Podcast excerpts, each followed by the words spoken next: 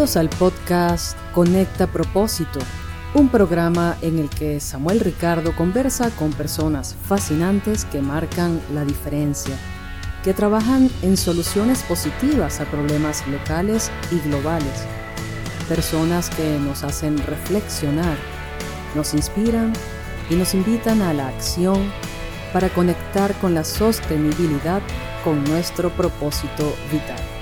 Únete a nuestro anfitrión mientras nos sumergimos profundamente en el mundo de los agentes de cambio.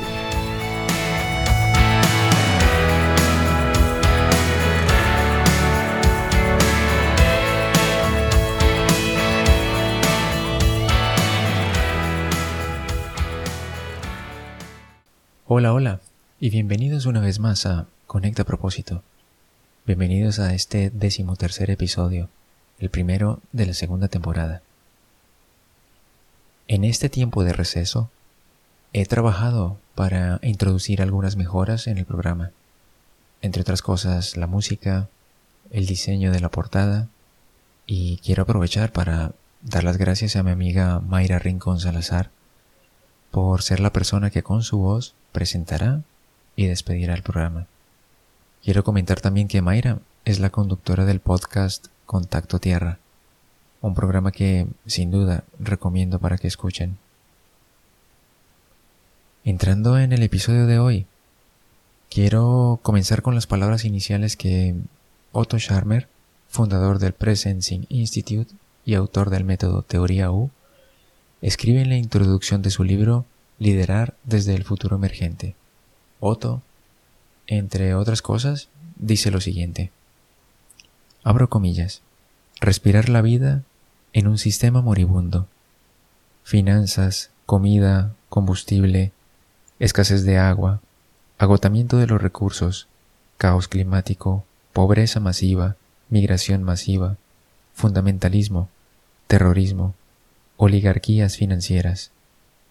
Hemos entrado en la era de las perturbaciones. Sin embargo, la posibilidad de una renovación personal, social y global profunda nunca ha sido más real. Ahora es el momento. Nuestro momento de desequilibrio lidia con la muerte y el renacimiento. Lo que está muriendo es una civilización antigua y una mentalidad del yo máximo, de un consumo material máximo, de cuanto más grande mejor, y de una toma de decisiones basada en los intereses especiales de ciertos grupos que nos ha llevado a un estado de irresponsabilidad organizada, a la creación colectiva de unos resultados que nadie desea. Lo que están haciendo está menos claro, pero no por ello es menos importante. Es algo que podemos sentir en muchos lugares del planeta Tierra. Este futuro no solo consiste en apagar fuegos y remendar la superficie del cambio estructural, no consiste solo en reemplazar una mentalidad que ya no nos sirve con otra. Es un futuro que requiere que lleguemos a un nivel más profundo de nuestra humanidad, de quiénes somos realmente y de quiénes queremos ser como sociedad. Es un futuro que podemos percibir, sentir y materializar cambiando el lugar interior desde el que operamos. Es un futuro que en estos momentos de perturbación empieza a presenciarse a través de nosotros. Este cambio interior consiste en pasar de luchar contra lo antiguo a percibir y presenciar una posibilidad emergente futura. Representa el núcleo de todo el trabajo de liderazgo profundo actual. Es un cambio que requiere que expandamos nuestro pensamiento de la cabeza hasta el corazón. Es un cambio desde un ecosistema que se preocupa por el bienestar de uno mismo a un ecosistema que se preocupa por el bienestar de todos incluido uno mismo. Cierro comillas. Y después de estas palabras de Otto, quiero comentarles que los invitados de este programa son justamente personas que han pasado por el camino de la U, que se han inspirado por las enseñanzas de Otto Scharmer y su equipo, y que hoy en día dedican parte de su tiempo y experiencia de forma voluntaria para acompañar a otras personas de la comunidad hispanohablante que también deciden recorrer este camino de descubrimiento interior. Debo decir que una de esas personas que también se aventuró a recorrer ese camino de la, U he sido yo. Justamente este podcast, Conecta Propósito, ha sido el resultado de ese proceso personal. El de crear un espacio de calma en donde pudiera dialogar y compartir experiencias de vida que nos sirvieran de inspiración, así como de esperanza, para entender que un mundo mejor siempre es posible. Incluir también a personas dispuestas a escuchar para que también, desde la calma, permitan que esas palabras de mis invitados resuenen en sus vidas, en sus mentes, en sus corazones y, ¿por qué no? También convertirse en agentes de cambio. Los invito entonces para escuchar las historias de mis invitados que sin duda tienen muchas cosas muy interesantes por compartir. Comenzamos. Hoy tengo la fortuna de contar con un maravilloso equipo que he venido conociendo con el paso del tiempo de forma independiente y ahora de forma grupal generosamente se han reunido para compartir con nosotros en este espacio, en este primer episodio de la segunda temporada de mi podcast Conecta Propósito, y a quienes estoy muy agradecido por su generosidad de tiempo y espacio por estar aquí. Suelo preguntar a mis invitados algo muy simple. Les agradecería que cada uno de ustedes se presentara, me contaran a qué se dedican y desde qué lugar del mundo se conectan para realizar esta entrevista quizás para romper el hielo, voy yo. Samuel, muchísimas gracias por esta invitación. Realmente es un, placer estar aquí compartiendo, tener esta oportunidad del compartir. Me conecto desde Uruguay, desde el cono sur de este continente latinoamericano. Tengo varios sombreros, soy antropóloga de profesión, me he dedicado mucho tiempo desde muy temprana edad al trabajo corporal, también al enfoque sistémico y especialmente también al enfoque sistémico con herramientas que involucran la experiencia, lo fenomenológico llamamos también. Fue así que, a través también de las constelaciones familiares y organizacionales que, en, las que me formé y trabajo desde hace muchos años, conocí a Arawana Hayashi, creadora del Teatro de Presencia Social, y después a, toda la comunidad de Teoría U y, a Otto del Presencing Institute. Y bueno, y, me dedico hoy por hoy de lleno a trabajar como consultora asociada al Presencing Institute con proyectos del Presencing y propios también. Y soy un poquito el, el puente de estas iniciativas con Latinoamérica y también habilitando algunos espacios con otros idiomas y otras comunidades regionales a lo largo del mundo, sobre todo para ofrecer, como ofrecemos en este equipo de Teoría en Español, estas iniciativas, hacerlas accesibles, las iniciativas del Presencing Institute y de, lo que son las, propuestas de Teoría en Español, sobre todo las iniciativas masivas, de hacerlas accesibles con este maravilloso equipo, no solamente para nuestro continente, sino para toda la comunidad hispanohablante. También soy docente de Teatro Presencia Social y es algo que llevo muy, tengo muy vivo en, en mi vida, en mi cotidiano, en mi cuerpo.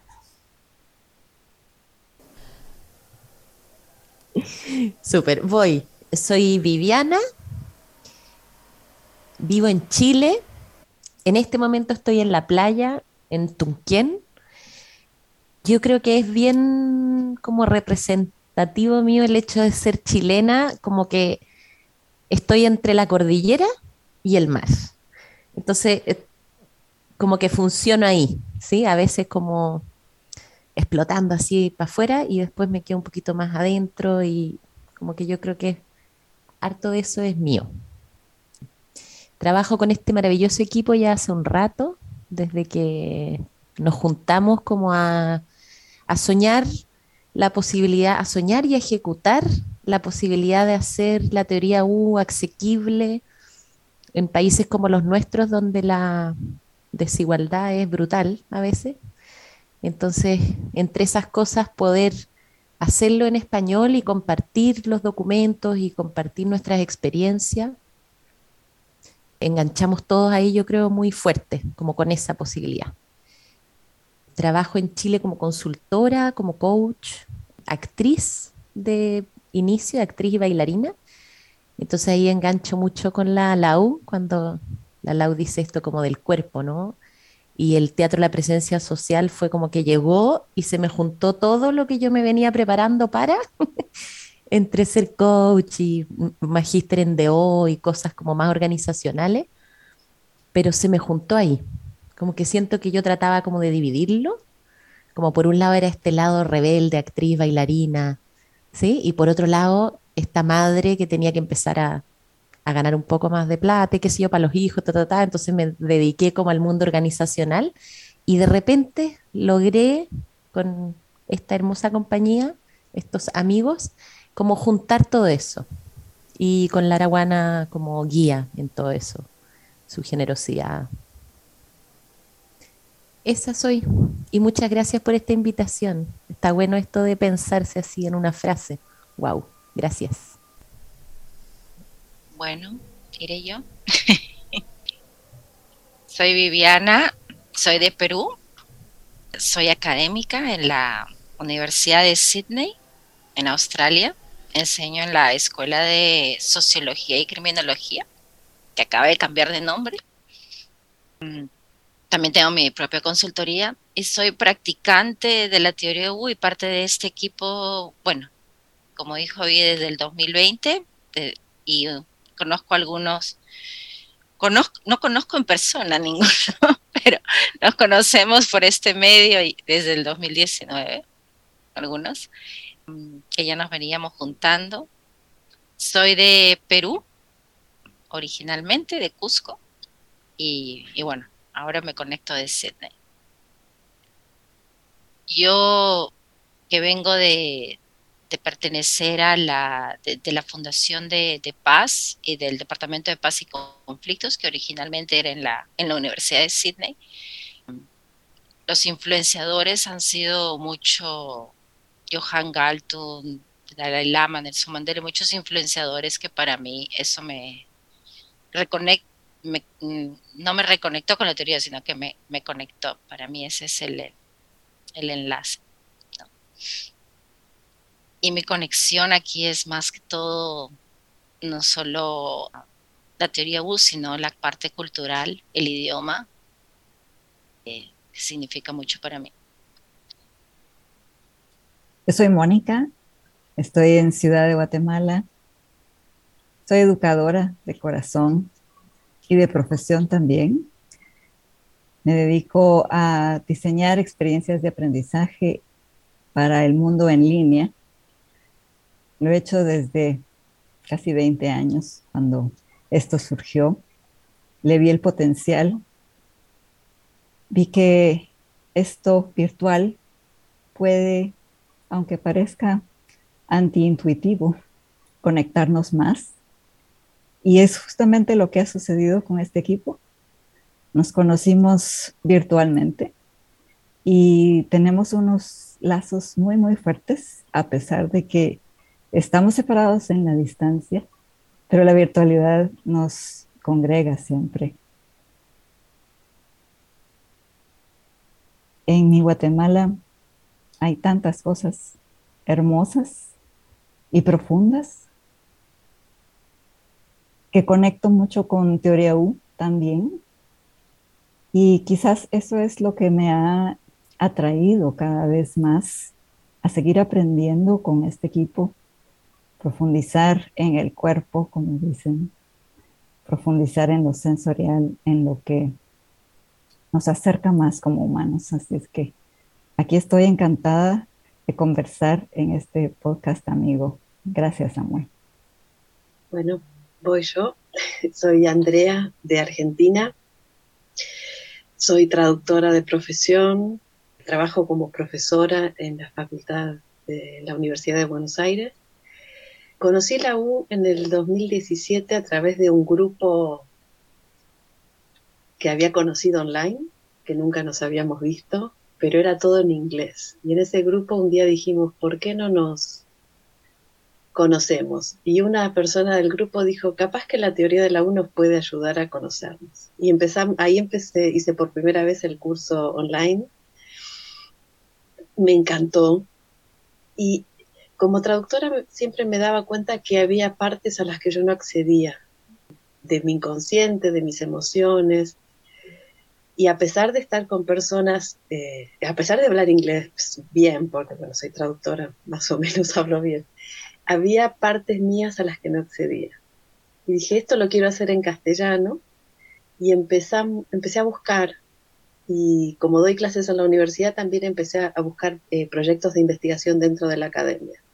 Y así es que la conocí a Laura y empecé a conocer el grupo y empecé a encontrar el lugar traduciéndolo al español. Y una de las cosas que también para mí es importante es que en el, la conversación que se da en la teoría U y en muchos debates, faltan las voces de quienes no saben hablar inglés, que viven en nuestros, en el mundo hispanoparlante. Entonces, para mí el primer paso era hacer accesible a todas las personas que no saben inglés esta tecnología para integrarla, transformarla y después devolverla al mundo con los saberes de estas partes del, del mundo, de estas personas que, que no saben hablar inglés como segunda lengua. Esa es, la principal razón por la que estoy por la que llegué acá. Después bueno los lazos que se hicieron el estar en este equipo es maravilloso y empecé también a hacer eh, scribing. Estudié con Kelvia, empecé a dibujar, que ahí se conectan dos cosas, mi capacidad de como traductora para entender la idea y me conecté con esa capacidad para entender la idea y poder ponerla en un papel. Ahora me faltaría hacer artista y poder dibujar, pero bueno, no sé si lo, lo voy a dejar para otra vida. Pero en eso, en ese lugar estoy ahora y te agradezco muchísimo esta oportunidad de pensarlo y, poder decirlo. Bueno, Samuel Ricardo, muchas gracias por esta oportunidad.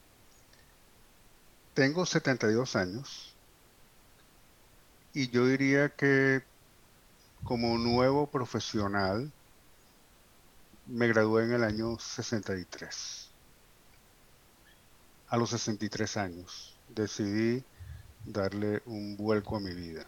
Entonces estudié coaching, psicología positiva y me encontré con la U. Y me convertí en la U en el 2015. Y cuando digo un vuelco, es realmente un vuelco.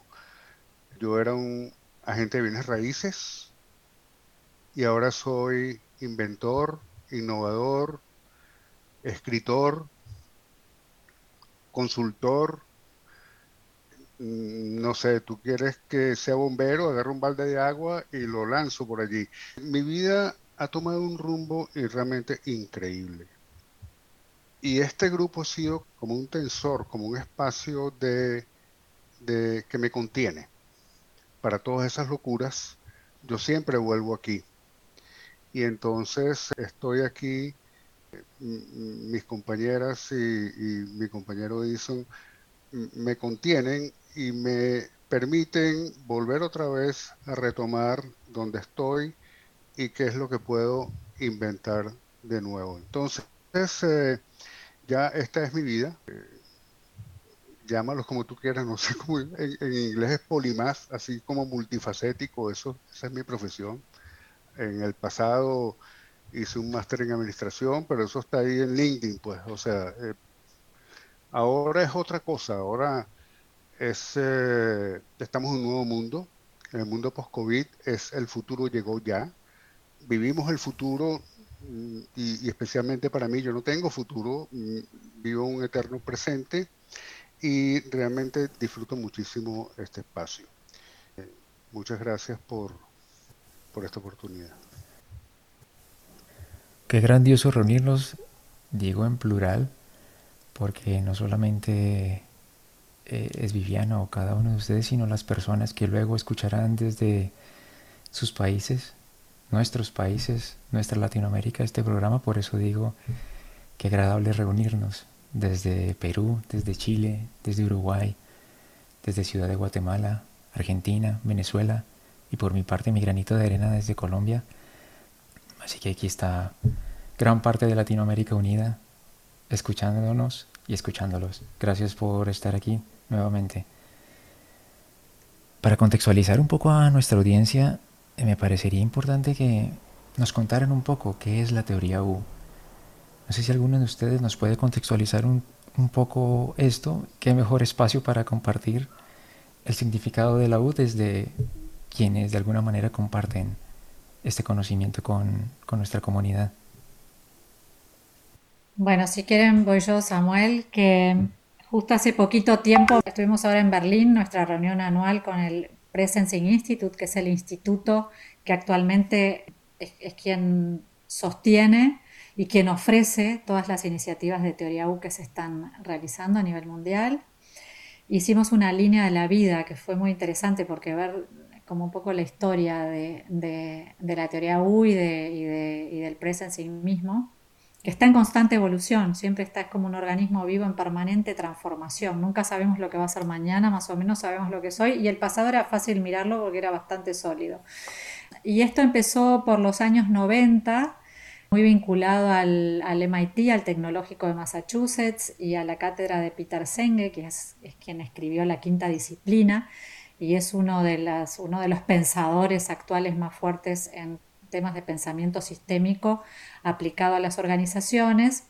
Y eso tomó un rumbo un poquito más, un poquito distinto hacia lo que se llamó la presencia. Entonces hubo un grupo que se empezó a reunir, del cual Otto formaba parte.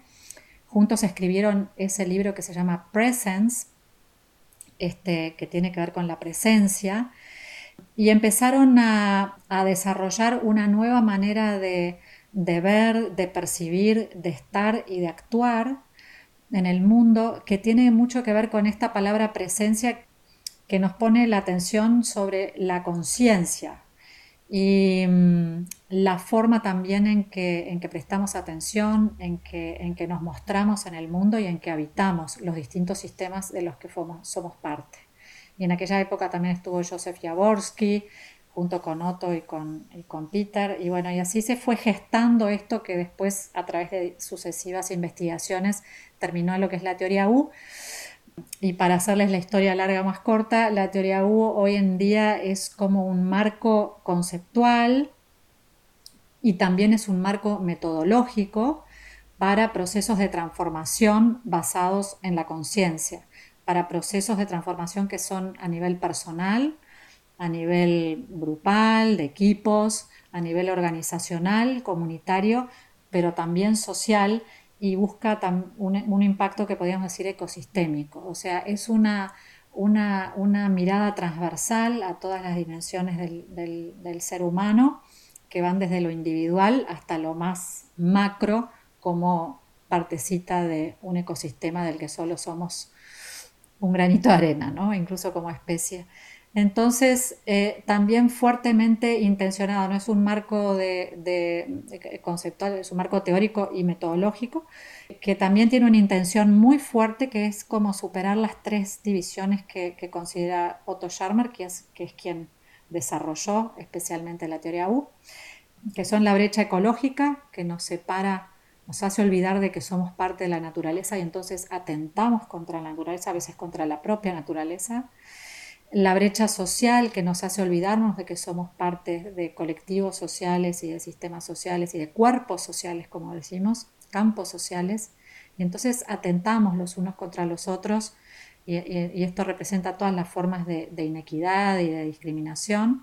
Y también hay una brecha espiritual que nos separa de nuestro mayor potencial, de nuestra, nuestra, mayor posibilidad futura y tiene que ver con la alienación, la depresión, el, daño contra sí, el suicidio, por ejemplo, las altas tasas de, de, problemas de enfermedad mental. Entonces, estas dimensiones son como lo que intencionan la teoría U. La teoría está, está ahí no para solamente que una empresa rinda mejor, aplicación de pensamiento sistémico y, y mejorar los resultados, sino que lo que busca es este impacto y en la versión más reciente de la teoría U, que podemos llamar que es la escuela U para la transformación, lo que se busca es como decimos nosotros, activar un movimiento, activar y apoyar un movimiento global para una sanación planetaria y una regeneración civilizatoria.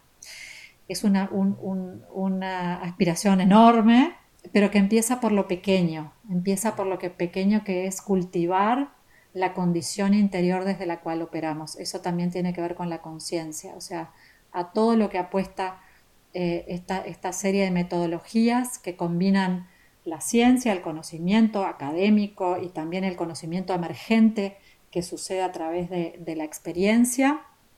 Conecta es lo que llamamos, podemos saber, llamar saber o ciencia, este, no en el sentido clásico de la palabra, sino también el saber emergente. Con la conciencia, este cultivar la condición interior, el arte social, y por eso las metodologías tienen mucho de, formas de arte social emergente que involucran el cuerpo, lo visual, como traía Andre, que digamos distintas formas de arte social y también la transformación profunda como motivación, entonces como, como propósito, digamos.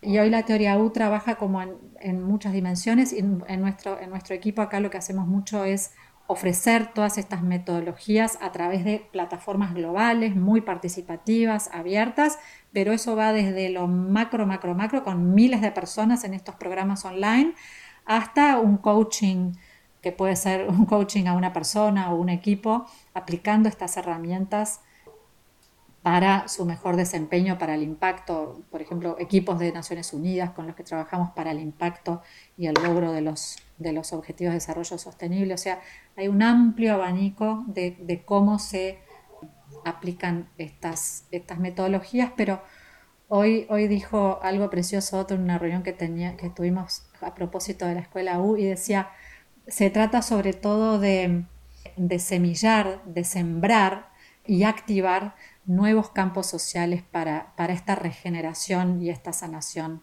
planetaria que buscamos. Oye, me gustaría agregar una cosita.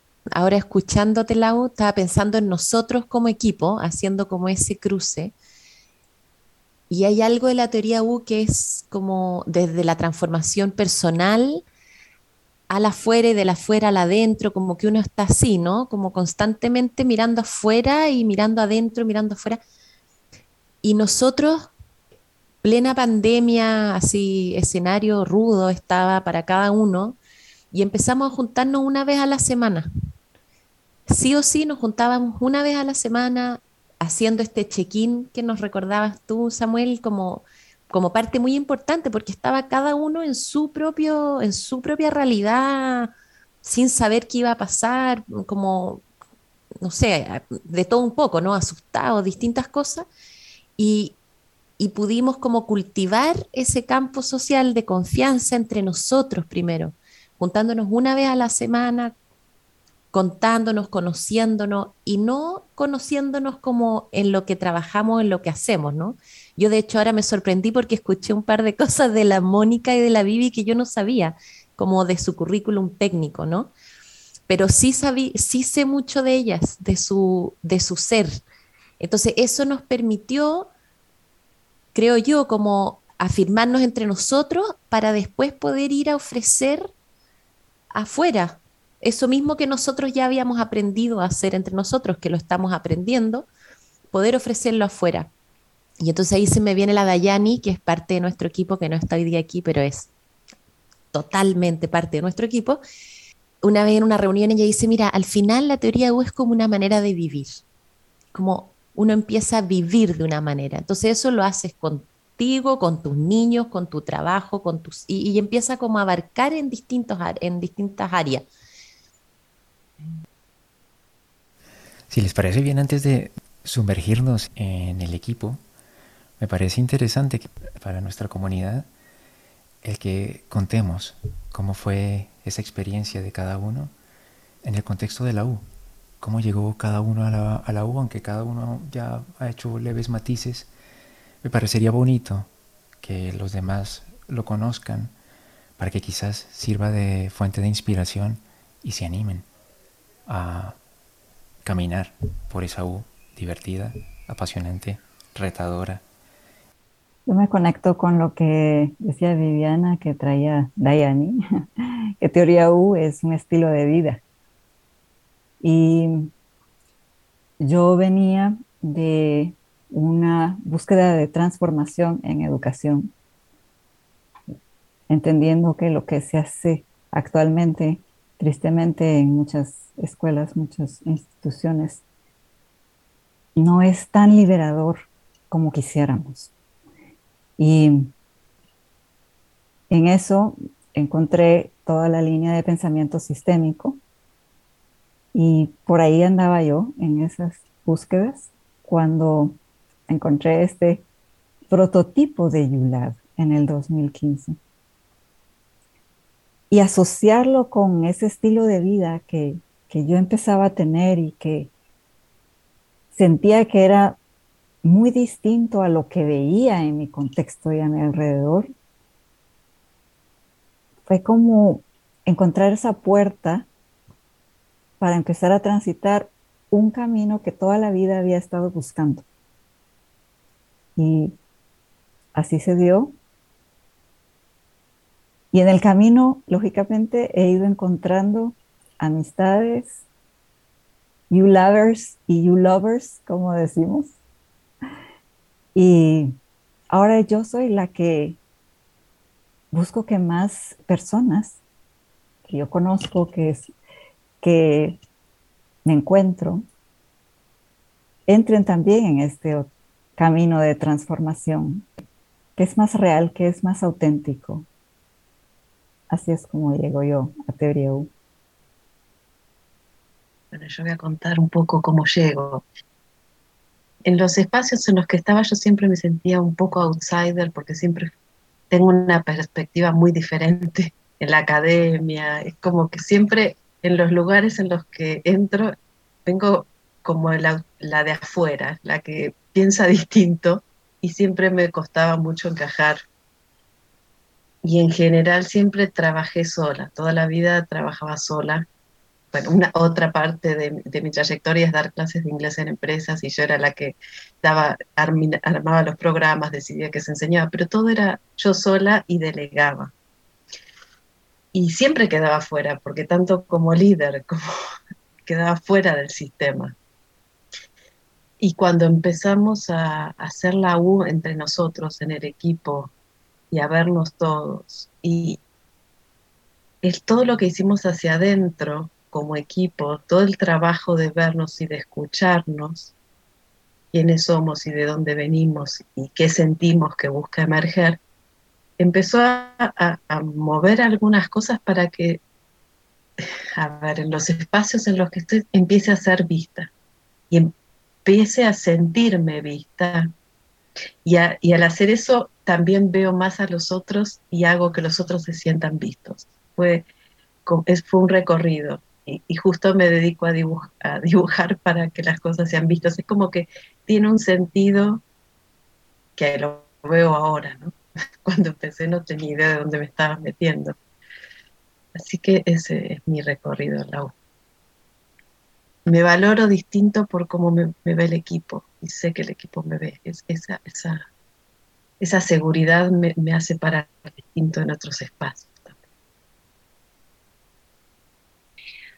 Me encanta eso detrás, Andrea, de, de poder vernos, de yo creo que entré a la teoría U y al equipo porque, bueno, al, al, equipo por esa visualización, pero a la teoría U por mi camino académico venía de mm, escribir mucho sobre la concientización y usando muchas teorías de que cuando leí, el primer libro que leí fue Presence y yo me sentí muy conectada a todo lo que decía y dije, esto es, esto es todo lo que yo ya, digamos, el recorrido intelectual que ya había hecho. Entonces para mí fue una como conexión y dio un espacio a lo que también yo me sentía como de afuera, porque muchos de mis papeles que ahora están siendo bienvenidos de los artículos eran rechazados porque tenía esa combinación de, digamos, una, teoría que lo incluía todo en vez de algo así, de, ver algo intelectualmente súper fragmentado, ¿no?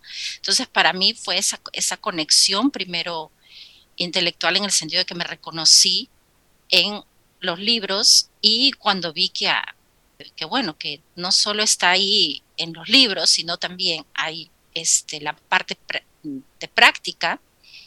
Me uní, cuando digo me uní fue, yo creo que no fue una hora que nos juntamos, fue cuatro horas a la semana, el primer año fue una cosa loca, que todo el mundo acabamos, dijimos, ya, o sea, no, nos juntamos todo el tiempo porque, bueno, había que planear todo, también las sesiones, así que, y, también con la historia, ¿no? Eh, con la historia de, muchas particularidades que tiene la teoría U, de, dejar ir, y leyendo la historia, la historia de Otto, cuando vivía en la parte rural en Alemania, yo venía de Cusco, vivía en la parte rural, vivía en Lima, en la ciudad, luego me mudé de país, entonces todos esos cambios como los sentí, los sentí que, que era como mi recorrido. Y para mí, de alguna forma, me está mostrando también a ver mi propósito. Yo salí de Perú cuando estaba el conflicto armado, había explotado y digamos, acabó todo en el 2000 y salí como muchos de mi generación, creo que fueron los que más salieron. Y, así es como empecé. Empecé trabajando en Amnesty, en Oxfam y en, y en el Departamento de Paz y Conflictos, que siempre hablaba más de conflictos que de paz. Y con los años y con la teoría U me ha ayudado a ver cuál es mi propósito aquí. Y después de haber hecho un trabajo de, conflicto, me metí mucho más lo que es la paz, lo que es curar y lo que es ver el trauma colectivo, lo que es ver cómo, cómo salir de la pancita de la U. Y bueno, sabemos que no es una salida, sino varias veces yendo alrededor de la U. Aquí Elio dice, no sé cuántas veces ya hemos hecho la U, ¿no? O sea, es un pasar continuo por la aguja, no solo una vez. Y yo creo que ahí es donde está el conocimiento que llevamos en el cuerpo, de no saber que ya dónde voy a llegar, a, qué hora llego ahí, sino que cuál es la, el, es un motor inspirador para saber que hay, hay más, ¿no? seguir pasando sobre ese cambio espiritual. A mí me gustaba contar simplemente que, a, mí me tocó conocer la, teoría a través del, del, teatro de presencia social y del cuerpo, y creo que eso tiene mucho que ver con cómo se desarrolló la comunidad latinoamericana, porque el TPS llegó con mucha fuerza, o sea, una de las metodologías que tiene que ver con el arte social, pero también con con esta democratización del aprendizaje y del conocimiento a través del cuerpo y que, que se generó una comunidad preciosísima de, práctica y de, estudio también, ¿no? y de aprendizaje horizontal entre, entre practicantes de Latinoamérica, de la cual Vivi también es una parte fundamental. Y a raíz de eso, en mi, viaje personal creo que a raíz de eso conocí la teoría U, pero que encuentro también que algo de eso sucedió en este continente de que llegó esto a través del cuerpo y después también cuajó en, los, en, el territorio digital, que es algo que traía Mónica, ¿no? Para mí en lo personal, con esto del ULAB, que cuando decían ULABers, para los que no conocen, ULAB es, es como un viaje personal que se hace a través de la U, a través de estas, es una oferta, es un curso que justo ahora empieza dentro de poquito, que es totalmente abierto, accesible, incluso es gratuito que nosotros lo sostenemos además en español, y, empezamos con cinco personas nada más, con cinco amigas empezamos en 2015 las, dos ediciones, la el prototipo eso del, del. Y creo que también es un poco la invitación ¿no? a, lanzarse esto a, la medida de cada quien. Este, y con estas cinco amigas empezamos a sostener para, además, para más personas ¿no? este, este espacio. Y creo que eso también tiene que ver con lo que fue la evolución en Latinoamérica a través, y en español a través de Gaia, que fue esta plataforma que se ofreció online, que creo que fue la que nos convocó a todos y que, y que dio origen a, este precioso grupo de teoría en español, que también fue punta de lanza y atrás vinieron un montón de otros language tracks o idiomas que hoy se integró el vietnamís, por, ejemplo, eh, hoy ah, este, oficialmente tenemos una eh, este, en vietnamés, o sea que se vienen, que, también abrió la posibilidad este, este, este, equipo un poquito más pionero así de, lanzarse, cada quien que se lanzara tirar al agua con, con, los idiomas. Eso quería compartir porque me parece que hace sentido al colectivo también y viví, no sé si quieres algo. Voy. Yo 2015, 2016 fue la primera vez que hice el ULab y una de las primeras cosas que como que me voló la cabeza es que yo venía estudiando muchas cosas y pagando mucho para poder estudiar y aprender. Y entonces sentirme lo suficientemente lista para algo. No sé qué, pero me estaba preparando para algo. Y cuando me encontré con el ULAB, que era una plataforma abierta, comunitaria, en distintas partes del diseño de la experiencia. O sea, como que en muchas partes era como comunitario. Tú, tú tenías los coaching circles, juntando como... Y dije, wow, y a eso sumado la transformación personal que yo creo que a todos nos pasa cada vez que uno hace el proceso del ULAB. O sea, yo lo vengo haciendo desde el 2015 y hay años que lo hago entero y hay años que me doy cuenta que no lo alcanzo a hacer entero, pero igual hago una parte. O sea, como que... Y siempre ha sido una transformación como muy profunda. Y la primera vez que lo hice, yo venía trabajando en, en Santiago, tenía una OTEC que es como un organismo técnico de capacitación con certificación y todo eso. Y terminamos el ULAB, me acuerdo con mi socia en ese momento, mi socia amiga de toda la vida, y dijimos, ¿sabes qué? No queremos seguir haciendo esto. O sea, como que no tiene ningún sentido seguir haciendo esto. ¿Qué queremos hacer? Bueno, probemos. Y entonces en ese ULAB prototipamos como hacer por primera vez como un espacio de conversación entre personas donde se acompañaran a aprender cruzado, como con coaching y con distintas metodologías que nosotras conocíamos, pero cerramos totalmente todo lo otro y abrimos esta nueva cosa. Y ahí arrancamos. Y, como que desde ahí siento que he ido como llegando más a un lugar de tranquilidad conmigo misma, así como les decía antes lo del teatro y todo eso que se me va juntando me pasa lo mismo, como a nivel laboral, como que se me empieza a juntar la, posibilidad de, ser quien soy y con eso ser una oferta, como de habilitar espacios humanos de conversación y de encuentro, sin esperar algo específico. Y ahí hay algo que tiene la U que a mí me fascina, que es, el, aprender dejando espacio a lo que va a emerger. No necesariamente aprender con lo que yo ya sé, porque ahí vuelvo a operar desde el mismo lugar en cambio, si solo dejo espacio para que emerja y entonces bajo un poco mi ruido interno, mi volumen interno, aparecen otras cosas como cerrar un negocio y abrir otro, por ejemplo. Eso.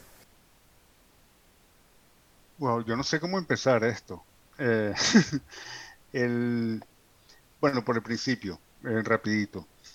Yo ahora en la U me hice un examen eh, se llama, la tecnología se llama Emergenetics y fundamentalmente te indica, eh, después de nada, una entrevista con un coach y unos cuestionarios muy complejos, cuatro áreas donde está tu poder mental, la capacidad de cálculo, la capacidad de organización, la capacidad de visualización y el pensamiento, qué tipo de pensamiento tienes. Entonces, hago esto y me sale que yo tengo un 4.5% de capacidad de organización y por eso cada vez que Mónica estoy hablando con ella, yo la escucho a ella, yo, no trato de organizar nada aquí.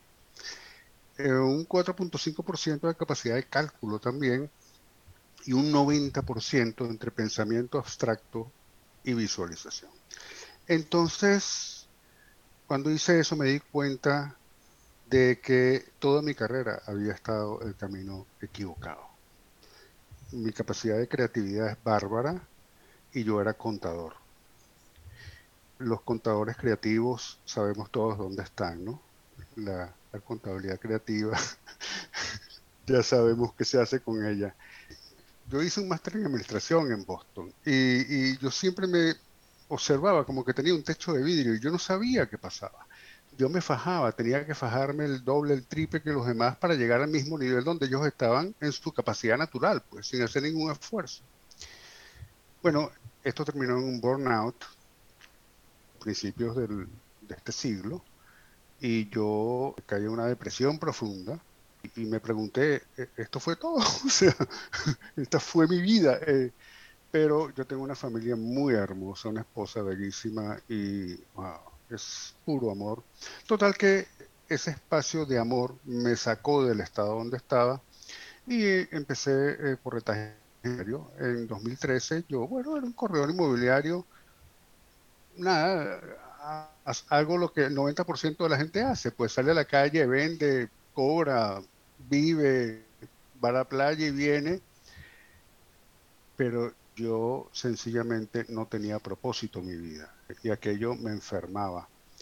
Y por eso hice ese turnaround en mi vida. Dice, no, yo leí un libro de León Tolstoy, eh, La vida de Iván Illich, y lo último que dice Iván Illich, que era tesorero del zar, el cargo más importante de todas las, las Rusias, fue, yo he vivido una vida equivocada. Y murió. Entonces yo, dije, no, yo soy tesorero también, yo no quiero morir así. Total que me encuentro con el ULAB y aquello fue como si se tuviese una revelación. Empecé una búsqueda que inmediatamente empezó a producir como milagros, pero en un área totalmente distinta donde yo no estaba. En el 2018, en una conversación que yo tuve con Richard Barrett, un inglés que quiere cambiar el mundo fuerza de valores, eh, conseguí que nos diera 20 mil dólares aquí para hacer un tres cortes de agentes de cambio 200 agentes de cambio formamos aquí en el 2018, tres locos, María Antonieta Angarita, Marita Perroni y yo, y, no lo podíamos creer de la nada, con 20 mil dólares a 100 dólares cada agente de cambio, con instalaciones, con melús, con agasajos, cinco estrellas.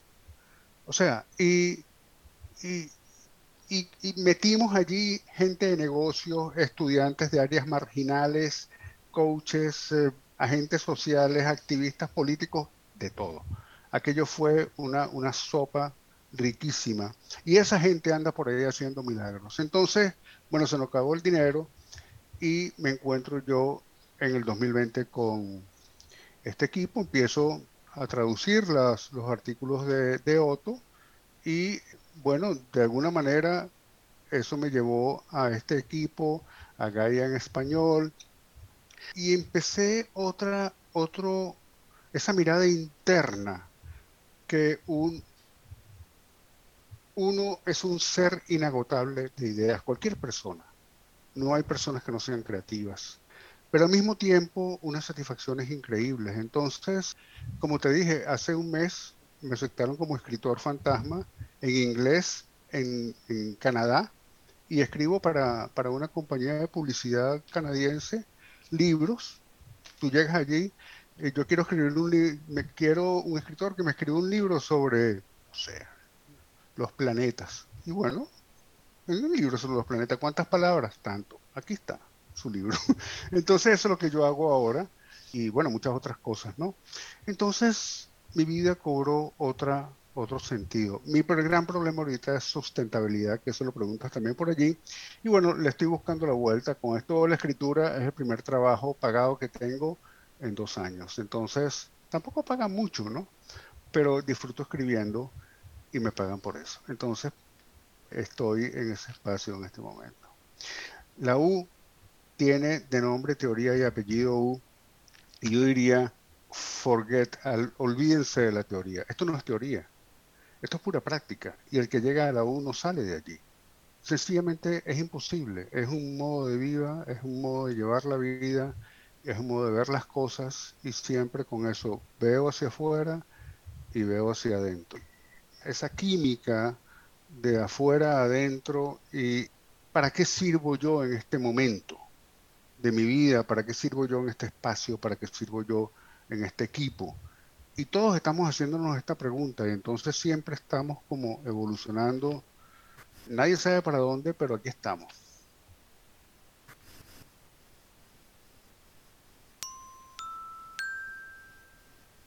Hacemos una breve pausa y los invito a cerrar los ojos, respirar profundo y conectar con su propósito. En Conecta Propósito un minuto de paz.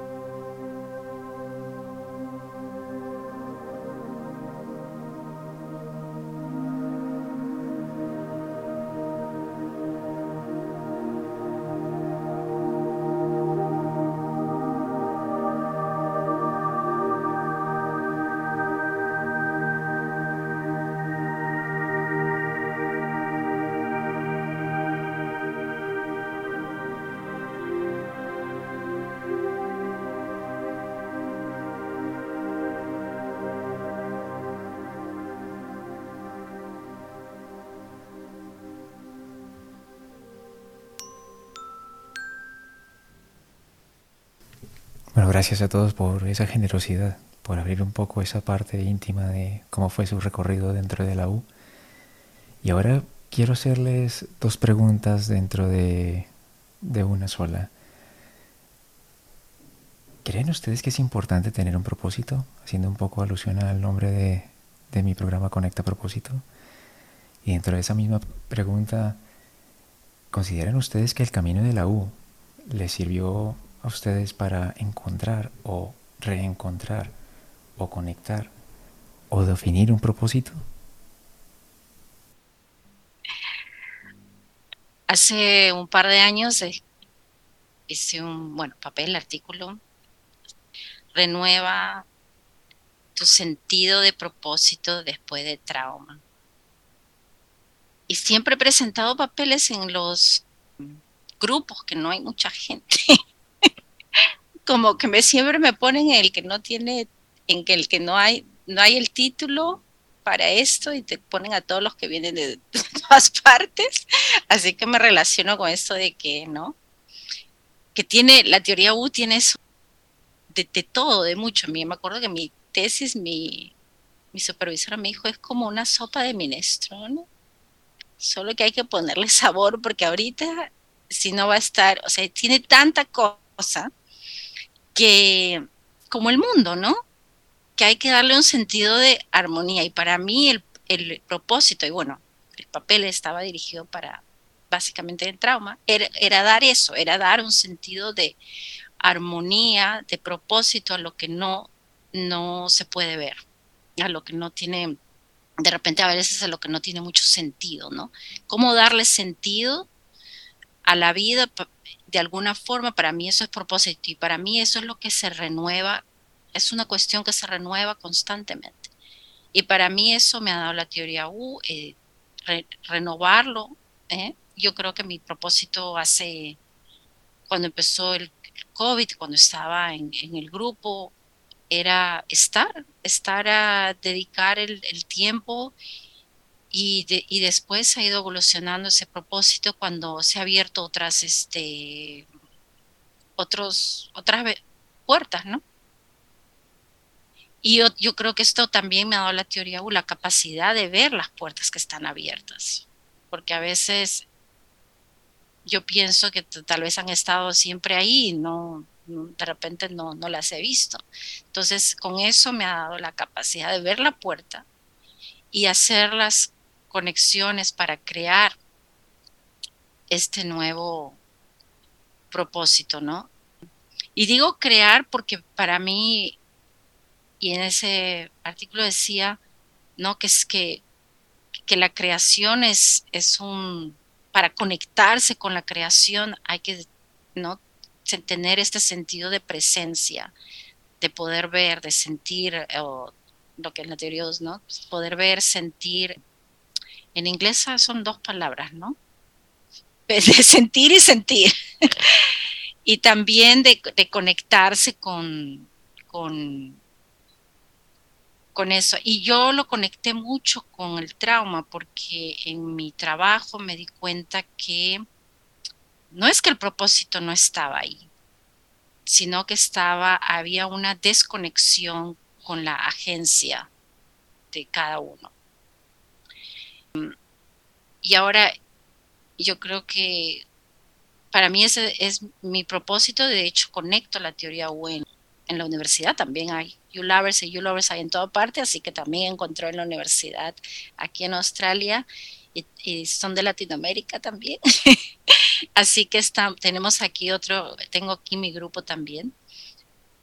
Y, y, conectar, conecto con ese, con ese propósito, no solo con, con ese propósito intelectualmente, ¿no? O sea, cómo, cuáles son los mecanismos para poder reconectarse con el ser, para poder tener la sanación, para poder ver el propósito. Y en ese camino estoy en mi, en mi carrera. hay un video de Otto y Thomas Hubble, eh, y Toto Sharman, que siempre lo muestro y, esa, y para mí esa es, por ahí estoy yendo ahora, ¿no? Esa es la conexión que me está llevando eh, mi propósito, ver la conexión de, de la teoría U, del cambio sistémico, de la concientización social y, y, a la vez me está reconectando también personalmente con, con mis raíces, ¿no? Con, con, mi país y con la cultura más que todo, porque para mí no solo es el, es el país como, como país, sino la cultura y de cierta forma la teoría U también yo creo que esa sanación para es como como hacer el trabajo haciendo, ¿no? Porque en, en, academia es el trabajo intelectual que digamos que no hay la práctica, ¿no? Reconectan practicantes e intelectuales a veces, pero no es como que yo estoy intentando hacer los dos al mismo tiempo.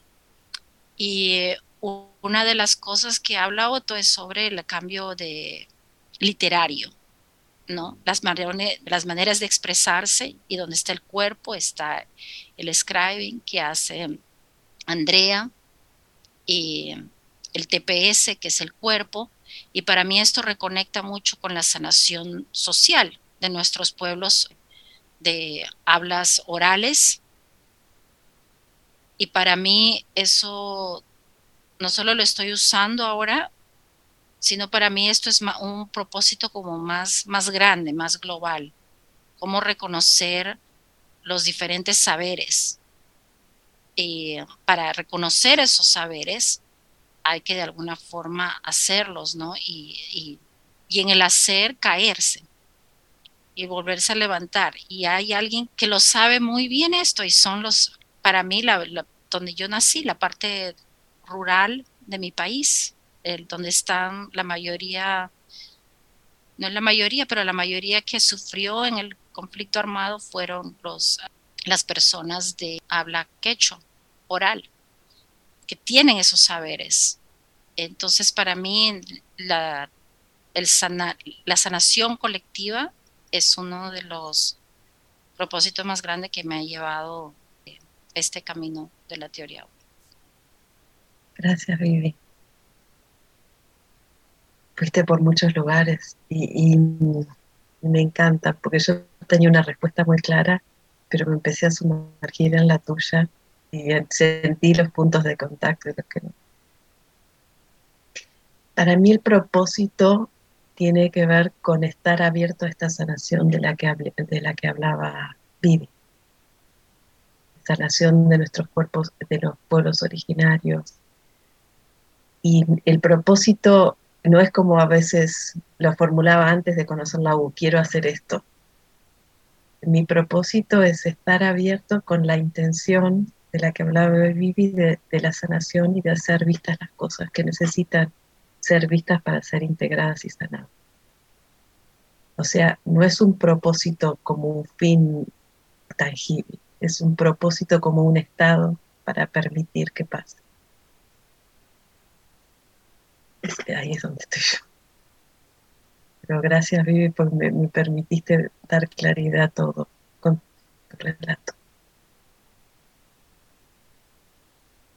Sintonizo completamente con eso de que el propósito no es un fin en sí mismo, sino que es la evolución. Cuando no es joven y termina la educación secundaria, sale al mundo adulto, y ahí empieza el recorrido para descubrir el propio propósito en la vida. ¿Qué la vida me pone delante para ir encontrando lo que quiero hacer en ella y donde quiero realizarme? Es algo muy lindo lo que podemos ayudar en todos esos espacios y ayudarnos, porque eso es otra cosa muy, muy valiosa de Teoría U que trae lo colectivo, el cuerpo social. No es ese joven o esa joven que sale al mundo adulto solito o solita. Ahí estamos todos, en ese cuerpo social, encontrando el propósito colectivo, el propósito de todos en el propósito individual. Me encanta lo que emerge y creo que ese es otro valor de teoría U que nos ayuda a mantenernos abiertos, el corazón abierto, la mente abierta, para ir alimentando nuestro propósito con lo que emerge, con lo que vamos encontrando. Estar muy abiertos a lo que escuchamos, a lo que aparece en el campo. Eso ha sido definitivamente como la teoría U ha ido reafirmando, digamos, un propósito de búsqueda de transformación con el que yo salí al mundo adulto y que ahora lo siento muy, muy concreto y con mucha congruencia, digamos, en, en lo que hago y en lo que ahora busco conscientemente.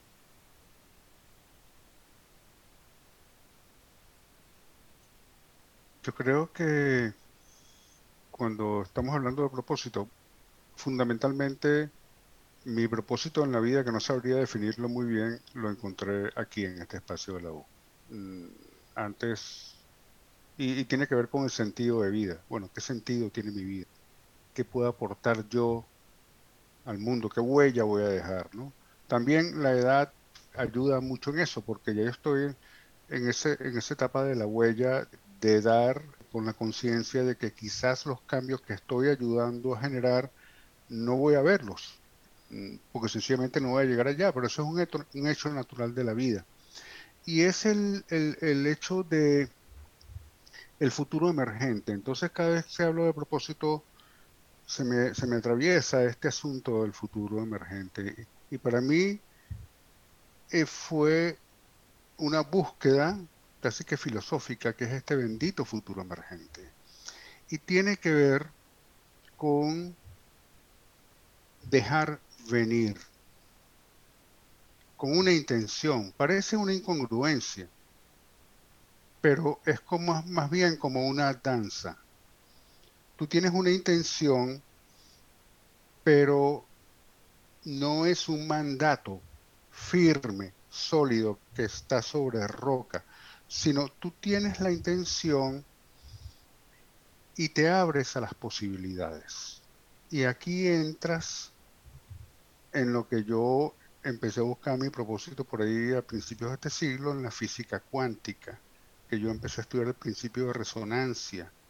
Y porque mi hijo es pianista y hay un, cuatro, instrumento de, cuerdas eh, venezolano, de cuatro cuerdas, pero cuando él tocaba ciertas notas en el piano, las cuerdas del 4 vibraban. Y eso me llamó mucho la atención y me puse a estudiar entonces física cuántica. Yo no sé nada de matemática ni de cálculo, pero es el concepto, es la, claro, pensamiento abstracto, ¿no?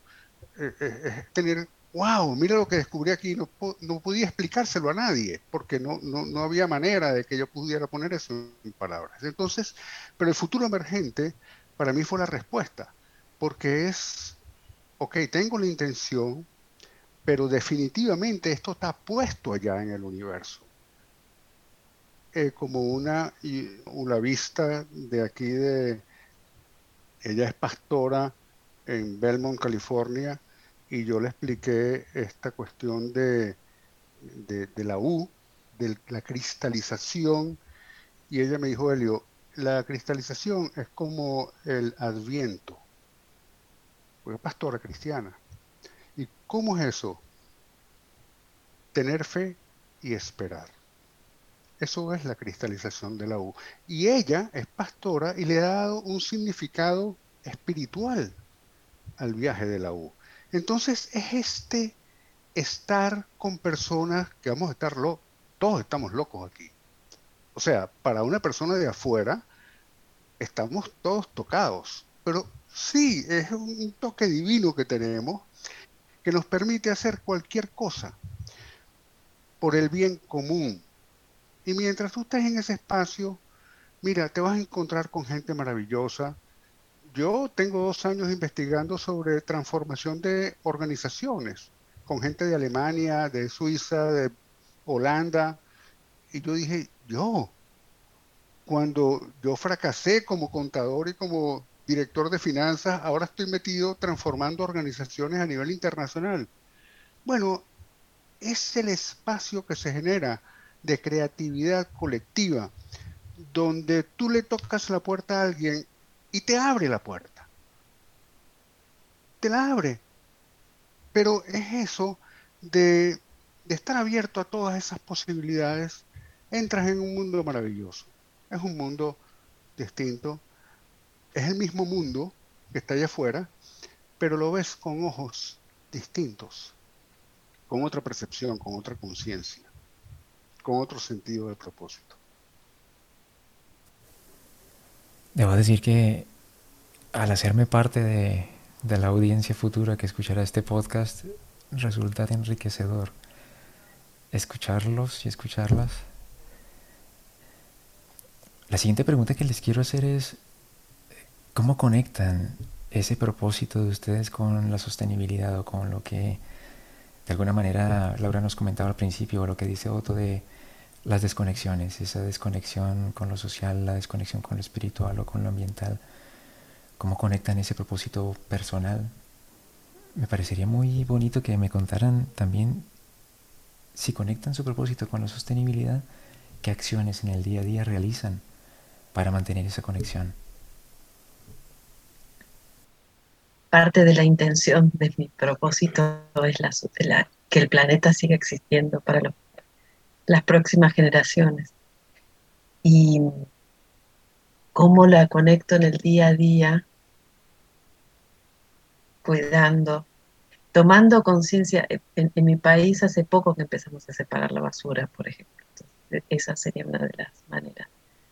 En otro ámbito en el que estoy, yo desarrollar como algunas técnicas que uso en mí y le explico a, la gente que, está conmigo de cómo conectar de otra manera con la tierra, cómo sentir la tierra y, alinearnos, aprovechar la energía de la tierra para devolverle a la tierra todo lo que nos dio y, y recibir, hacerlo como una respiración junto con la tierra.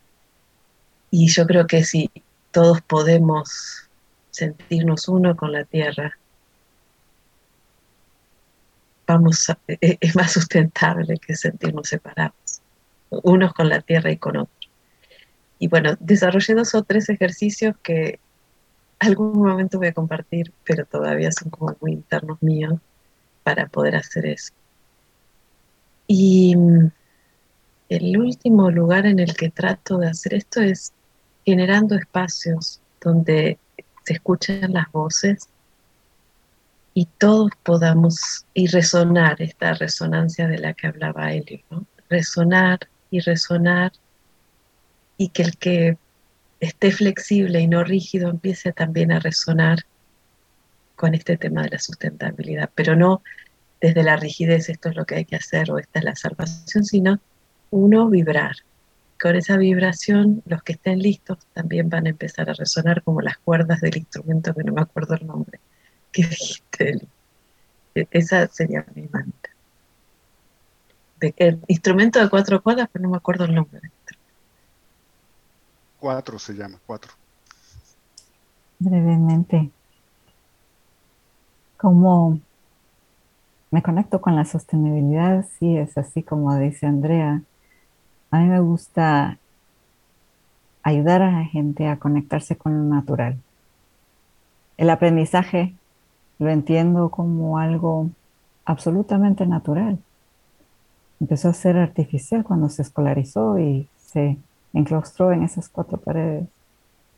Pero si vamos bien atrás, aprender es lo primero que sabemos, sabemos. De lo contrario no subsistiríamos. Sabemos cómo desde que nacemos pedir alimento, pedir cobijo, pedir que estén con nosotros. Eso es saber aprender. Y así es como lo conecto, ayudando a que vayamos cayendo en cuenta que el aprendizaje es una condición natural y que ayudar a aprender es ayudar a conectar con la creatividad, la curiosidad innata que viene con nosotros. Como garantizar que eso pase es ir sembrando las semillitas en mis diseños, en mis intercambios, con quienes me relaciono. Va quedando la semillita de esa conexión con lo natural para abrirnos a lo que el mundo nos ofrece, lo que está sucediendo, los cambios que estamos observando, verlos con curiosidad de niño, abrirnos todavía a esa capacidad de asombrarnos de lo cotidiano que puede ser distinto. Así es como garantizo sostenibilidad. Yo creo que, bueno, justo estamos trayendo y hicimos una presentación la semana pasada sobre sostenibilidad interna. Yo creo para mí no ha cambiado, ha cambiado algunas cosas que hago, pero más ha cambiado mi relación interna con las cosas que hago. Y mm, introspección, meditar es algo que hacía, pero lo he intensificado y la calidad es diferente. Hablar con gente es algo que hacía, pero ahora la intención, veo más con quién estoy hablando y darme cuenta lo que estoy diciendo y lo si la otra persona está recibiendo. Entonces lo que está cambiando y está cambiando gradualmente. Y, y yo creo que es una, no sé si decirle lucha, pero digamos que, son hábitos de cambiar y los hábitos son profundos. Entonces, para mí es una es un recordatorio diario y una intención marcada en tener esas prácticas pequeñas y constantes para que realmente pueda cambiar mi relación con mí misma primero, ¿no? Y otro asunto que yo veo en la sostenibilidad y la sostenibilidad financiera, que veo con nuestros países, con, eh, y, que para mí es el, um, a veces el origen de muchos de los problemas que tienen en Latinoamérica.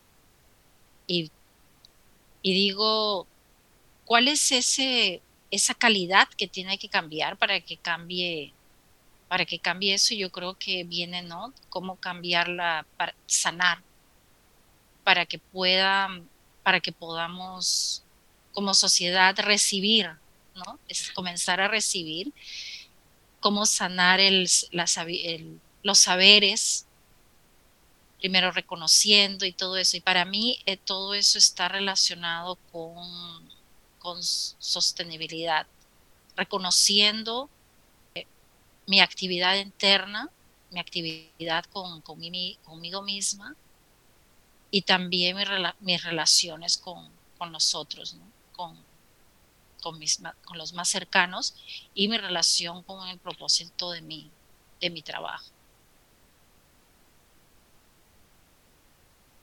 Yo en el 2000 20 sufrí una transformación profunda en este grupo porque, eh, bueno, empecé a escribir artículos sobre todo lo que estaba pasando en el mundo eh, con el COVID, con...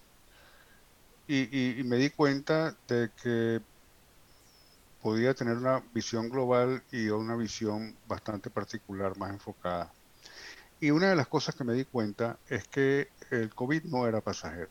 Estábamos aquí sencillamente ya habíamos llegado al futuro, estamos en el futuro en este momento, y ayer fue el COVID, hoy es la guerra de Ucrania, mañana va a ser otra cosa, no vamos a salir de esto. O sea, estamos en el mundo de la complejidad. ¿Por qué? Porque hemos llegado ya al punto de inflexión de la humanidad y no nos hemos dado cuenta. La historia pasa así. Los que, los que hacen la historia no se dan cuenta que están haciendo la historia. Eh, nosotros en este momento estamos haciendo historia me doy cuenta porque yo eh, me encanta la historia y soy un estudioso de la historia. Pero ¿a, qué viene la sustentabilidad? Me di cuenta dentro de este aspecto, dentro de este espectro de cosas que están pasando, que realmente estamos como Sísifo. Sísifo es el que, el que quiere eh, llevar la roca a, lo, que le pusieron ese castigo, pues, a la cima de la montaña y cuando va llegando la roca vuelve otra vez abajo y, y, bueno, pasa toda la eternidad en eso, ¿no? Con el asunto de la regeneración y la sustentabilidad está pasando lo mismo. Yo digo, pero no estamos llegando a la raíz del problema. O sea, llega una persona con una intención muy buena, compra un pedazo de terreno y lo regenera y aquello luce bello, pero el resto del mundo es un desastre. yo me dije, bueno, ¿dónde vamos, dónde llegamos a la raíz de esto? Y son las organizaciones. Las organizaciones están haciendo cambios cosméticos para cumplir con las leyes de sustentabilidad, ¿no? Y son muy buenas haciendo propaganda sobre esa cuestión. Yo me di cuenta entonces el año pasado, dije, no, yo tengo que empezar en en serio, transformar las organizaciones desde adentro, pero a raíz de un evento que tuve en un banco donde me dijeron que yo era un tipo sospechoso porque lucía como un banquero y hablaba como un banquero, pero quería salvar al mundo. Entonces nosotros queremos salvar al mundo, nosotros a la gente le cobramos tasas de interés por nuestro dinero. O sea, nosotros, me explico. Y ah, esto, entonces lo que tengo que hacer es salvar las organizaciones. Entonces mi discurso cambió y he estado metido durante, en tres proyectos distintos con el ULAB 2X en transformar organizaciones mediante la integración de metodologías ágiles con la teoría U. Y esto ha tenido resonancia con agentes de cambio en organizaciones y bueno, y me he encontrado con personas que están intentando hacer lo mismo, ¿no? Darle otro sentido a lo que es la transformación de las organizaciones, un sentido más como lo que hablaba Vivi, de estar, y, y Andre, de estar en tono con la Tierra, porque al fin y al cabo nos tenemos que dar cuenta de que este es el único planeta donde vivimos y, ya desde el punto de vista práctico, si nosotros eh, acabamos con el planeta, nos acabamos nosotros. Entonces, eventualmente hay que darse cuenta de eso. Entonces, yo estoy en ese proceso de metodologías prácticas de transformación cultural para el cambio de liderazgo en las organizaciones de abajo hacia arriba. Mm, con detalle te puedo explicar cómo funciona esto después, pero hay gente que es suficientemente loca y entonces tenemos, estamos trabajando en proyectos prácticos para llevar un producto allá afuera que sea sustentable, pues que sea vendible y que nos produzca dinero y al mismo tiempo estamos cambiando las organizaciones. Eso es lo que estamos haciendo en este momento para sustentabilidad. Que por cierto, que por cierto, claro, mi, mi equipo anda en otras, quiere salvar al mundo, pero yo necesito comer también. Entonces, un día los reúno todos y le hago una presentación sobre esto y yo dije, esto no resonó, porque todas estaban allí en los cuadritos de Zoom viéndome así con una cara. Yo le dije, mire, olvídense de esto, rompan la presentación, vamos a otra cosa. Yo sigo con ustedes en un espacio que compartimos y que es bellísimo. Aquí, bueno, yo me di cuenta que tenemos intereses emergentes, cada quien por su lado y al mismo tiempo convergente. O sea, es divergente y es convergente esta cuestión, este equipo que tenemos aquí. Porque al fin y al cabo nos reunimos todos y convergemos, pero mm, en nuestras actividades particulares estamos total, son súper diversas las cosas que hacemos, pero con un objetivo en común que tiene eso y se puede resumir en eso. Estamos tratando de salvar al mundo. Qué bueno que llegues a ese punto, Helio, de estamos tratando de salvar al mundo porque ahora me surgen las preguntas del equipo en sí mismo. Gracias por esa generosidad personal, por, por contarnos ese caminar, esa opinión sobre cómo es el propósito, su conexión con la sostenibilidad. Y ahora me parece interesante que nos cuenten un poco, a pesar de que ya Laura nos había contado un poco cómo surgió el equipo, cuéntenos un poco cómo surgió realmente, en qué momento decidieron formar un equipo, ¿cuál es el propósito de ese equipo? Y el equipo en sí mismo, ¿qué servicios le ofrece a la comunidad? Yo creo que conozco un poquito más de esto. En, el 2020, cuando surge la pandemia de COVID, el Presencing Institute se estaba preguntando qué programa podía llevar a cabo para eh, masificar una toma de conciencia sobre, sobre las tres divisiones, pues, fundamentalmente. La división ecológica, la división eh, social y la división espiritual, la división eh, que, tiene que ver con el, con el propósito y el sentido de vida. Y sacaron el viaje de Gaia. El viaje de Gaia tenía que ver y, fue algo bellísimo. Es, una experiencia que yo francamente jamás en mi vida había tenido y yo no sé si la volveré a tener en el resto de mi vida porque fue una experiencia única. Eh, tomar, estar montados en la ola de la disrupción con la gente que tenía las soluciones para, para afrontar esta cuestión desde el punto de vista, y, todo surgió en ese año. El COVID-19, la, la cuestión de las las protestas sociales en los Estados Unidos y, el mundo como que se polarizó y hizo, hizo implosión. Pero en el viaje de Gaia, entonces Mechi Vidart, que es una revolucionaria dentro de las revolucionarias de MIT, ella es peruana, eh, chilena, Mechi. Se le ocurrió porque en el viaje de Gaia es puramente, bueno, nada. Argentina. Argentina. Entonces, llaman a Laura Pastorini, Laura Pastorini entonces empieza a, contactar personas a las que ella conocía y eh, arman este equipo, un equipo como de seis, siete personas, y yo traduzco un, artículo de Otto Scharmer que fue un artículo impactante al principio de la pandemia al español y Rachel me invita entonces, mira, se está formando este equipo que quiere formar parte. Imagínate tú, sí, por supuesto, y en lo que entro, eh, aquello fue, nadie tenía como una especialización en funciones y nada, sino aquí todo el mundo estaba listo para lo que surgiera. Entonces, era totalmente emergente lo que surgió en ese año. Y bueno, llegó Mónica, llegó Andrea. Eh, Vivi, ¿cuándo te incorporaste tú? ahí en la tercera segunda sesión. Abril. Entonces, eh, fue como que se cohesionó un equipo, vamos a estar claros, en la época de mayor crisis de la humanidad en los últimos 100 años. Entonces, este equipo es histórico también, por lo menos para mí es una cuestión histórica porque yo nunca había trabajado con gente así. Y yo dije, no, de, mm, algo se me va a pegar. Entonces, aquí estamos. Y, ha entrado gente nueva, han salido otros, pero estamos como el mismo grupito, ¿no? El, núcleo ha estado allí y como que no queremos dejar este espacio y nos reunimos toda la semana, aunque sea para decir nos reunimos la otra semana. Ok, chévere, nos vemos. Entonces, eso tiene sentido, no sé, pero eh, hay momentos tan intensos dentro de esto que tú dices, vale la pena.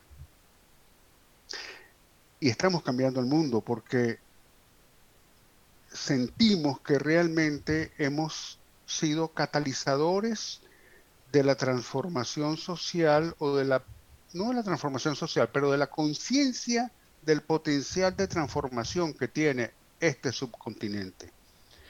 Y no solamente subcontinente, sino allá también donde tú estás, eh, en España, porque nosotros también ese es un, una dualidad que tenemos con la cuestión de la colonización y la descolonización.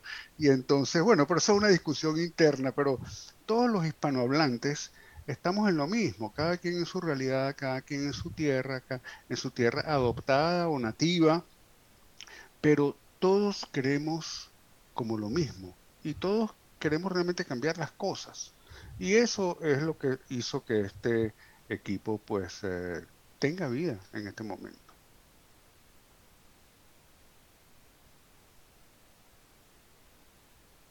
Yo quiero agregar que,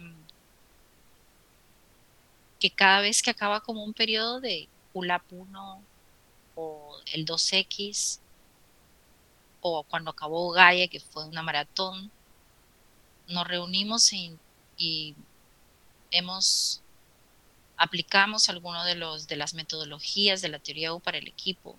Hemos hecho el 4D. Eh, y, y otras para nosotros mismos poder ver y como renovar como equipo qué es lo que está surgiendo, no todo es así amor, es todo amor, pero digamos no todo es color de rosa, digamos que dar el espacio también para que las cosas complejas y lo que tenga que se decir eh, salga. Y las metodologías, los recursos, las herramientas que la teoría U da, ayuda a veces a ver esos eh, puntos ciegos del equipo que tal vez el equipo no ve. Y de cierta forma han salido varios y, como que después se, se, reconecta para ver, ok, qué podemos hacer con, con esto, ¿no? Y, y, yo creo que cuando nos preguntas sobre los servicios que ofrecemos, los servicios estos se van renovando, ¿no? Porque justamente hay este tema de la sostenibilidad, sustentabilidad, ¿no? Cómo sostener el espacio y cómo sostenernos. Y, y esos servicios van cambiando con, con, con, lo que va evolucionando en cada uno de nosotros también. Y, y yo creo que, que, que, el elemento, uno de los elementos más importantes es la confianza. La confianza que había en Gaia cuando comenzó era increíble, no, no nos conocíamos y, y sencillamente tenías que confiar 100% en que lo que la persona, otra persona iba a hacer y sabe, lo iba a hacer y sabe, o, sea, era una confianza a, a, ciegas y si no salía como uno, digamos, o sea, no había ni, no era como que quería ni nada de eso, porque era como el espacio también para recibir como haya salido. Y para mí esa es una de las cosas más, no sé si la palabra es que el sol está entrando así, como la luz para un trabajo de equipo. Tener esa, tener esa capacidad en el equipo de confiar de, de esa forma es, um, es increíble, ¿no? La pegajosidad biológica de la que hablaba Marturana, ¿no? Eso es lo que tenemos nosotros aquí, una pegajosidad biológica. Sin duda. Confiar en nuestras capacidades para estar siempre al servicio. Nos ponemos en realidad al servicio de la comunidad ampliada, de quien se acerque a nosotros y juntos podamos co-crear una realidad distinta. Bueno, como me pasó a mí, Mónica, que me acerqué un poco tímidamente al bueno de Helio y a Laura y generosamente me abrieron este espacio para concederme esta, esta entrevista, para que la comunidad también, los oyentes, puedan conocerlos un poco más. Y si mal no recuerdo, Laura comentaba que también es el acompañamiento en ese, en ese viaje de los ULAB que se desarrollan todos los años de forma gratuita. ¿sí? ¿Por qué no nos cuentan un poco y dicho sea de paso, por qué no transmiten un poco esta invitación para que la, misma comunidad que nos escucha o que nos escuchará pueda participar en este espacio? La invitación es, comienza en septiembre, el curso es eh, gratuito y acaba el 15 de diciembre, si alguien quiere tener un certificado. Y este equipo apoya a la traducción de llevar las sesiones eh, en vivo para acompañando, ¿no? acompañando al, a la Escuela de Transformación de la U, que cambió de nombre del, del Instituto de Presencia, y vamos a acompañar durante los siguientes meses. Y no tengo las fechas exactas, pero todo estará en la página web. Y bueno, ya Laura lo comentó, va eh, cada, cada idioma, ¿no? Va está como en la evolución del presencia del Instituto de Presencia, pues está en cada idioma va a tener ahí su pedacito visualizado para poder llevar eh, esos servicios y esa traducción más ah, abierta, ¿no? Me surgió la inquietud de nuestros oyentes dónde pueden encontrar el, la página web de, la U o del curso, cómo se inscriben, a dónde acceden en la web para poder acceder al curso. La plataforma que se usa es el EDX o EDX. Y la, página, si uno pone a www.u, la rayita al medio, school, s c h o o l.org. Ese es el nuevo nombre el U School for Transformation, la Escuela para la Transformación. Ahí está, es, esa es la página web y en este momento que estamos en el podcast, la página está yendo por eh, también transformándose. Entonces, ahí es donde van a encontrar los datos para cómo, cómo entrar. Em, pero como te digo, ahorita está, está yendo por su propia transformación también. Es muy fácil. Eh, googlean Presencing Institute y todavía al googlear Presencing Institute los lleva a la nueva página web. Pues la gente lo conoce más por eso. Y allá adentro encuentran la información del EULAB 1X que empieza ahora en septiembre y ya las inscripciones están abiertas. Pues. Es un curso abierto, gratuito, eh, no se hace solo. Esto no es un curso de estudiar y pasar, este es un curso de tener una experiencia colectiva ahí adentro y abrirse al cambio. Ese es el certificado con que sale uno. Mejor no lo pudiste decir. Estupendo, muy bien. Y bueno, ya para, para cerrar, es, retomar un poco a cada uno de ustedes y, y, preguntarles si dentro de este caminar han tenido personas que los han inspirado y adicionalmente si nos pueden regalar o recomendar algún libro, además de los que ya mencionaron al principio del el de Presence, la quinta disciplina, ¿por qué no? Los libros de Otto Scharmer de Teoría U, algún libro que ustedes le sugieran a nuestros oyentes para que les ayuden en ese crecimiento personal o de conectar su propósito con la vida, la sustentabilidad? Bueno, para mí inspirar Jiddu Krishnamurti, el, el librarse del, del, querer saber, ha sido siempre, es un librito bien chiquito, pero me puedo demorar un parágrafo un día digeriéndolo. El libro de Francisco Varela, que también fue una fuente importante para Otto. Encorporizando la mente, si no me equivoco, es en español. Y bueno, yo ahorita estoy leyendo El Camino del, del Psiconauta de Stan y estoy súper 100% ahí. Y el trauma colectivo, sanación del trauma colectivo de Thomas Japón y, nada, esos tengo muchos, pero bueno, ahí. Eh, sí, el camino de Saconate es como que me está encontrando ahí como mi... Me está, me está llevando a otro propósito. Para educadores, está en inglés, es de Carl Rogers y es Freedom to Learn, para poner a quien aprende en el centro es la persona más importante, el que aprende.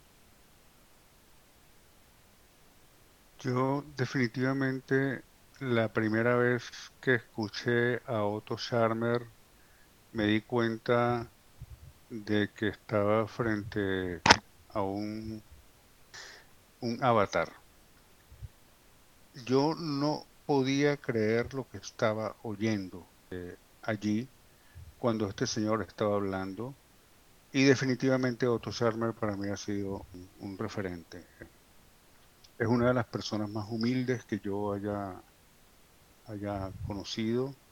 Y es una persona que está cambiando el mundo prácticamente de gratis. O sea, eh, no es como esos mm, referentes influencers que, que apenas inventan una cosa y tratan de venderla como si fuera oro o diamante.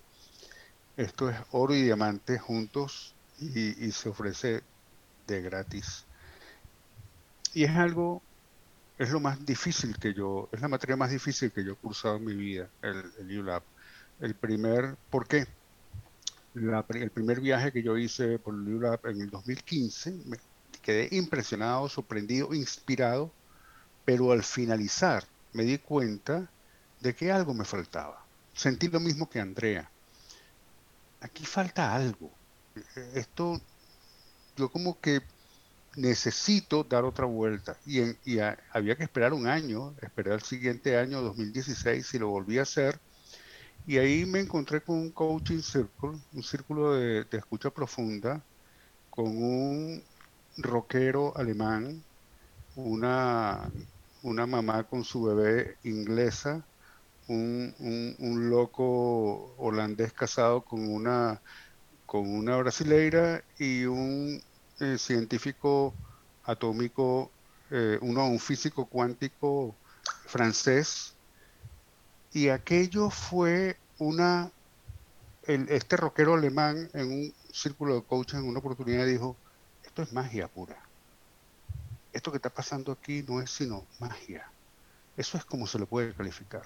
Porque eh, eh, cuando tú practicas esa escucha profunda en equipo, en un grupo, te das cuenta de que hay otro nivel de conocimiento del cual tú tenías idea y es el campo social. Ahí te das cuenta entonces, esto lo pueden explicar en 10 libros, pero hasta que tú no experimentas la fuerza del campo social y, lo conoces, no lo entiendes, porque entonces tú pasas a ser parte del campo social.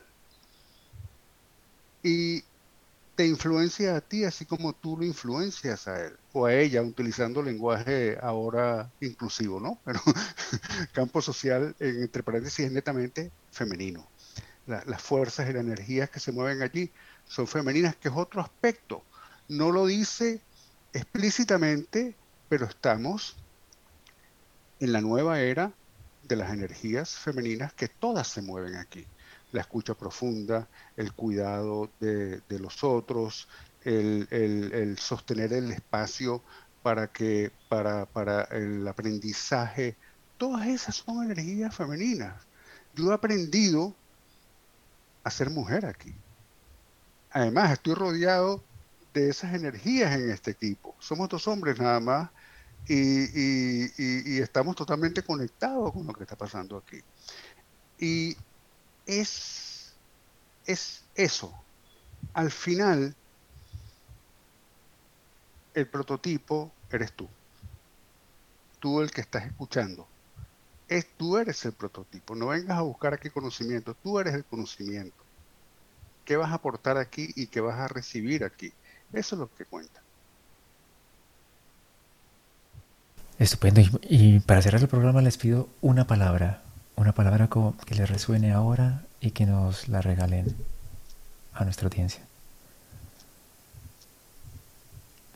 Mi palabra es la bondad básica de todo ser humano. Confiar en esa bondad, en ese saber inherente que tenemos por ser humanas. Gracias. Comunidad. Mi palabra es compartir el espacio entre inhalar y exhalar para vernos y sentirnos. Confianza. Muchas gracias por este espacio de conversación, Samuel, y todo el team. Y así continuamos haciendo espacio al futuro, escuchando qué es lo que se requiere de nosotros. Un abrazo. Muy bien, pues así llegamos al final de este primer episodio de la segunda temporada de, este podcast con este propósito, con mi eterno agradecimiento al equipo de Teoría U en español por su generosidad, por este compartir y a los oyentes que están ahí. Gracias por escucharme de nuevo y no olviden vivir el presente, dar gracias por el pasado y tener la fe y la esperanza que un futuro mejor siempre es posible. Gracias a todos y hasta el próximo episodio. Llegamos al final del programa y es el momento para que ahora conectes tú, compartas y crees valor. Para dejar tu valoración, comentarios o sugerencias, así como escuchar más episodios y seguir nuestro programa, puedes hacerlo a través de la web samuelricardo.com o por las principales plataformas de podcasting como Apple Podcast, Google Podcast, Spotify, Amazon Music. También puedes dejar tus comentarios en las redes sociales del programa a través de LinkedIn, Instagram o Telegram y conectar con nuestro anfitrión Samuel Ricardo a través de su LinkedIn y Twitter. Gracias por escucharnos y nos encontramos en una nueva conversación de Conecta Propósito.